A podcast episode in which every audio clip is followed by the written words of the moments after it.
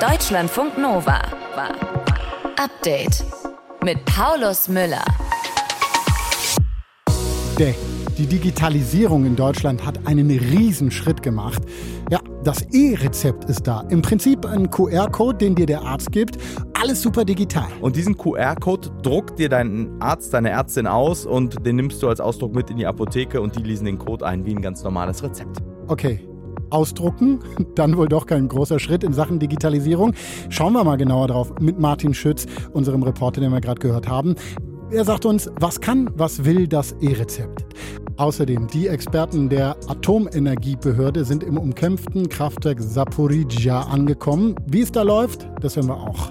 Und naja, wenn er meint? Ich habe mich selber beißen lassen. Dazu musste ich aber die Spinne wirklich so in den Finger nehmen, zwischen die Finger nehmen, an eine weiche Hautstelle halten und dann so entsprechend ärgern und drücken, dass sie erstens natürlich nicht stirbt und zweitens auch zubeißt.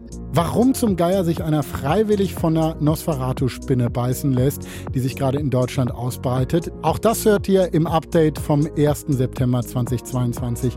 Ich bin Paulus Müller. Tag. Deutschlandfunk Nova.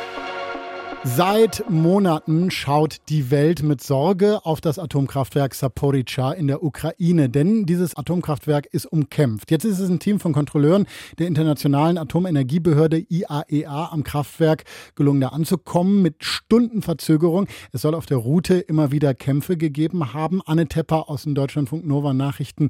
Was wissen wir denn über die Lage vor Ort? Ja, auch heute hat es in dem Gebiet wieder Kämpfe gegeben. Der Kraftwerksbetreiber sagt, dass einer von zwei noch laufenden Reaktoren wegen Granatenbeschuss abgeschaltet wurde und dass auch eine Stromleitung beschädigt wurde. Wegen der Kämpfe wollte das ukrainische Militär die Kontrolleure von der Stadt Saporischia aus auch erst gar nicht zum Kraftwerk fahren lassen. Das liegt ungefähr 70 Kilometer entfernt in russisch kontrollierten Gebiet. Aber der Chef der IAEA, Rafael Grossi, hat dann verhandelt und gesagt, dass er trotzdem fahren will, auch wenn das Risiko sehr, sehr hoch sei. Jetzt ist er angekommen am Kraftwerk mit seinem Team. Was genau haben die Kontrolleurinnen und Kontrolleure davor? Ja, rund um das Kraftwerk wird ja seit Monaten immer wieder gekämpft. Die Kontrolleure wollen sich dann angucken, welche Schäden es gibt und vor allem in welchem Zustand die Brennelemente sind und die Sicherheitssysteme, also zum Beispiel die Stromleitungen. Die sind ganz wichtig, um die Reaktoren zu kühlen, damit es nicht zu einer Kernschmelze kommt. Außerdem wollen die Kontrolleure mit der ukrainischen Belegschaft sprechen. Das Kraftwerk wird ja vom russischen Militär kontrolliert und die IAEA e will wissen, wie es den ukrainischen Mitarbeitern geht unter diesen Bedingungen, die sind ja auch psychisch schwierig, sicher. Mhm. Die IAEA hat von der russischen Seite, du hast es gesagt, die das Kraftwerk kontrolliert, einen Tag bekommen für diese Kontrollen in Europas größtem Atomkraftwerk, wohlgemerkt. Schaffen die nicht in der kurzen Zeit, oder? Ja, das ist äh, eine gute Frage. Also so groß ist ja das Team zum Beispiel auch gar nicht. 13 Leute plus Rossi.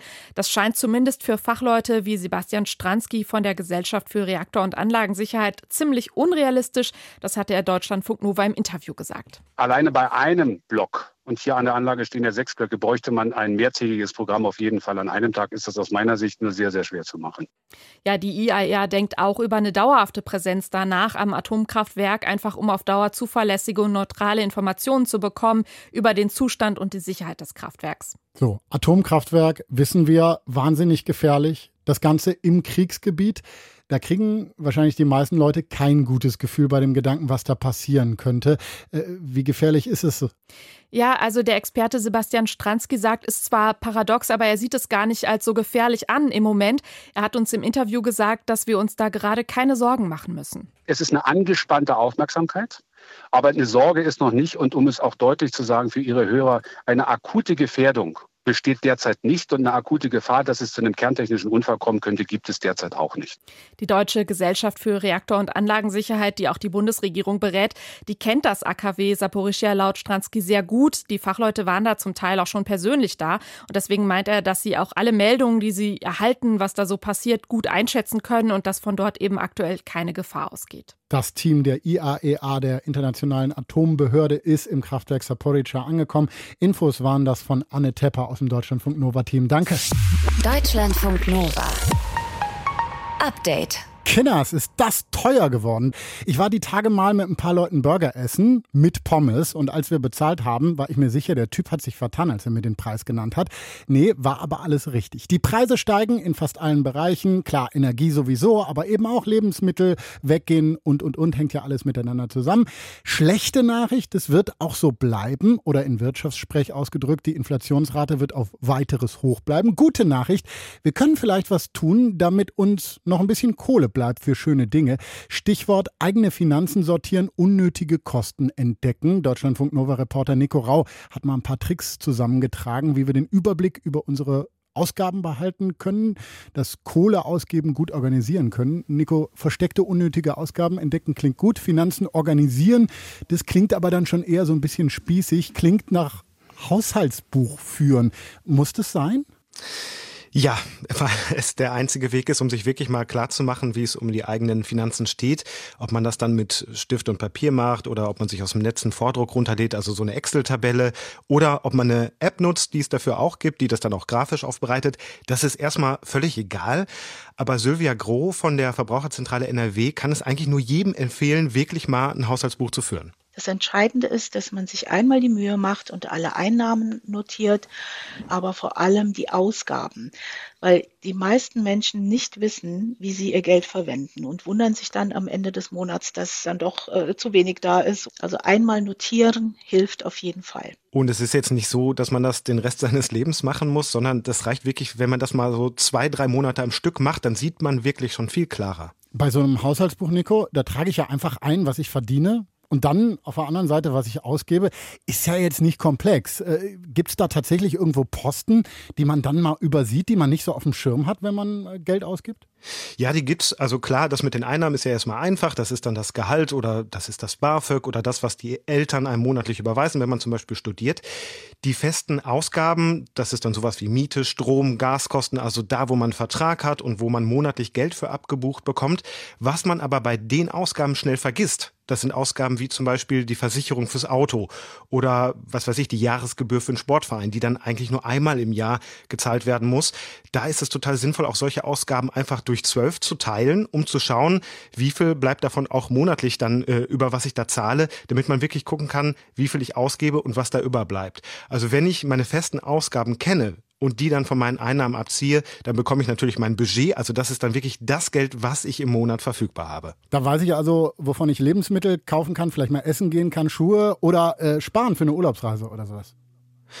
Genau, das äh, gehört dann alles da rein, um um das nachzuhalten, da wird es natürlich ein bisschen aufwendiger. Das sind die sogenannten veränderlichen Ausgaben. Also wirklich alles, was man sonst noch ausgibt. Das ist auch das belegte Brötchen oder was weiß ich, das Deo aus dem Drogeriemarkt, Geschenke für Freunde und so weiter. Und wenn man das wirklich mal nachhält, dann ist man überrascht, was da zusammenkommt. Silvia Groh von der Verbraucherzentrale NRW. Das wird häufig vergessen und da muss man irgendeinen Weg finden, auch diese zu erfassen. Und das kann entweder sein, dass ich wirklich immer alle Kassenbons mitnehme oder falls man eine App verwendet, wirklich sofort das Smartphone in die Hand nimmt und den Betrag eintippt. Und wenn ich das dann wirklich mal durchgezogen habe und ganz akribisch gemacht habe und diese Ausgaben von meinem Budget abziehe, dann sehe ich, was bleibt am Ende von meinem Geld im Idealfall über, was ich wirklich sparen kann. Boah, aber Zettel sammeln, ganz ehrlich, ne? Also die verschwinden bei mir so schnell aus der Hosentasche, liegen irgendwo rum, landen dann im Müll. Das ist ja eine Arbeit, wo viele Leute überhaupt gar keinen Bock drauf haben. Kann man sich da auch ein bisschen einfacher machen?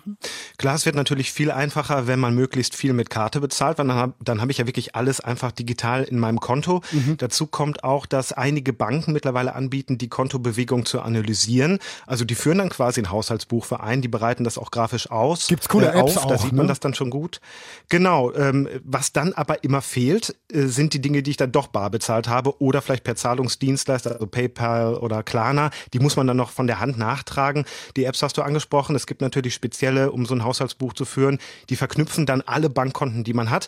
Da muss man halt wissen, ob das für einen so aus Datenschutzsicht klar geht. Da sollte man auch immer genau in die Datenschutzbestimmung schauen. Ja, und dann hat man irgendwann das böse Erwachen. Oh, ich gebe sehr viel Geld. Bei mir war es zum Beispiel Carsharing und Scooterleihen und sowas eine Zeit lang aus und erschreckt dann ne? und weiß, oh, da kann ich was sparen. Ja, das sind die Klassiker, ne? die kleinen täglichen Ausgaben, äh, die sich im Monat dann aber wirklich summieren, ob das jetzt der Kaffee to go ist, ob das ein Imbiss ist, nachmittags ein Teilchen vom Bäcker. Mit dem Haushaltsbuch findet man eben genau diese Geldfresser, die man einfach wirklich nicht auf dem Schirm hat. Und dann sieht man auch, wo kann ich denn Geld sparen, indem ich vielleicht Essen von zu Hause mitnehme oder eben den Kaffee von zu Hause mitnehme. Als ich das gemacht habe, also meine Ausgaben analysiert habe, da war ich völlig überrascht, wie viel Geld im Monat ich für Lebensmittel ausgebe. Das hätte ich niemals geschätzt, dass es so viel ist. Und seitdem gehe ich tatsächlich öfter zum Discounter. Ja, aber schmecken muss es trotzdem auch noch. Ne? Das ist ja auch wichtig. Was sind denn sonst noch so Ausgaben, wo es Sparpotenzial gibt? Versicherungen. Also einfach mal schauen, ob die wirklich alle so nötig sind. Also manche Menschen haben eine Versicherung fürs Handy, eine Glasbruchversicherung, Brillenglasversicherung. Das sind Dinge, die braucht kein Mensch, die sichern nichts Wichtiges ab. Oder vielleicht hat man zwei Auslandskrankenversicherungen, die parallel laufen, weil man vor jedem Urlaub eine neue abgeschlossen hat. Klassisch Mitgliedschaften, Sportverein, Fitnessstudio, manches ja. läuft, obwohl man nicht hingeht. Oder äh, manches läuft, obwohl man nicht hinguckt. Das wären dann die Streaming-Abos. Manche haben ja echt vier, fünf Abos bei verschiedenen Anbietern. Die kann man ja echt total einfach kündigen und den Account später auch wieder reaktivieren, wenn dann doch wieder eine Serie da kommt, die man unbedingt schauen möchte. Tja, auch wenn es Mühe macht, vielleicht mal die eigenen Finanzen ordentlich checken. Dann entdeckt man vielleicht noch Kohle, die man später dann ausgeben kann. Nico Rau war das für Deutschlandfunk Nova. Danke dir sehr. Deutschlandfunk Nova. Update. Digitalisierung. Ja, in Sachen Digitalisierung läuft es bei uns in Deutschland im internationalen Vergleich wirklich nicht gut. Die Ampelparteien haben aber versprochen, dass wir das anpacken. Seit heute gibt es bundesweit das nächste digitalisierte Häppchen. Es wird nämlich das E-Rezept eingeführt, die digitale Form des Rezepts beim Arzt. Martin Schütz aus der Deutschlandfunk Nova Redaktion. Wie funktioniert das? Also, ähm, es wird noch ein bisschen dauern, bis unser gesamtes Gesundheitssystem digitalisiert ist. Ich meine, du hast auf das Häppchen schon hingewiesen. Aber das E-Rezept ist im Prinzip ein QR-Code, auf dem alle relevanten Daten zu den verschiedenen Medikamenten dann, den verschriebenen Medikamenten mhm. enthalten sind. Und diesen QR-Code druckt dir dein Arzt, deine Ärztin aus und den nimmst du als Ausdruck mit in die Apotheke und die lesen den Code ein wie ein ganz normales Rezept. Ehrlicherweise klingt das nicht so richtig innovativ. Also wir ersetzen diese rosa Rezeptzettel, mhm. die wir alle kennen, gegen den Ausdruck eines QR-Codes? Na, das ist zumindest schon mal der Start. Ne? Und es gibt noch eine Variante, wie es funktionieren soll, indem du den QR-Code mit einer E-Rezept-App ähm, der halbstaatlichen Gesundheitsagentur Gematik einscannst. Dazu braucht man allerdings eine elektronische Gesundheitskarte mit NFC-Funktion, ähm, die eine kontaktlose Datenübertragung über ganz kurze Strecken ermöglicht. Und die App müsste laufen das tut sie aber laut dem WDR noch immer nicht so richtig. Stark. Läuft also mhm. fürs E-Rezept. Also nicht der richtig große Wurf. Da müsste doch eigentlich viel mehr gehen, oder? Ja, also hinter dem E-Rezept steckt ja auch noch mehr. Ähm, Gesundheitsminister Karl Lauterbach wünscht sich, dass dieses Prozedere deutlich einfacher abläuft. Es muss aber auch ohne diese Spezial-App einfach möglich sein, das elektronische Rezept zu nutzen, indem es einfach zur Apotheke geschickt wird, wo man hingeht und dann kann man dort die Medikamente abholen oder sich gar schicken lassen. Und ich glaube, es muss auch möglich sein, dass man ohne die App das Rezept einfach auf das Handy bekommt.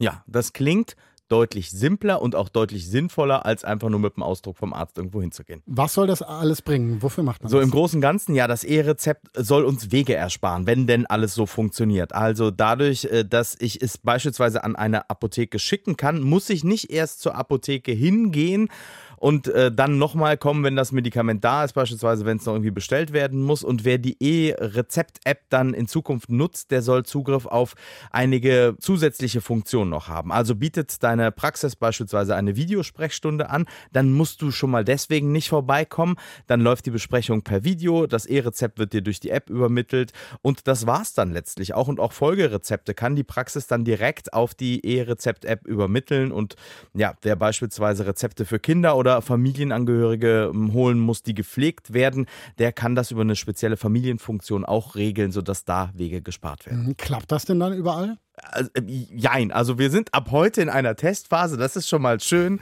Apotheken können mittlerweile deutschlandweit diese E-Rezepte annehmen. Die Arztpraxen sind noch nicht alle flächendeckend darauf eingestellt, aber in einem Teil von Nordrhein-Westfalen, in der Region Westfalen-Lippe, soll das in 250 Praxen und Kliniken komplett klappen dann ab heute. Das ist ein Pilotprojekt und ähm, ja, diese Testpraxen sind Testpraxen für ganz Deutschland. Also wenn das da funktioniert, dann wird es wahrscheinlich auch den Rollout für Gesamtdeutschland geben geben. Und außerdem sind Zahnarztpraxen in Schleswig-Holstein mit daran beteiligt.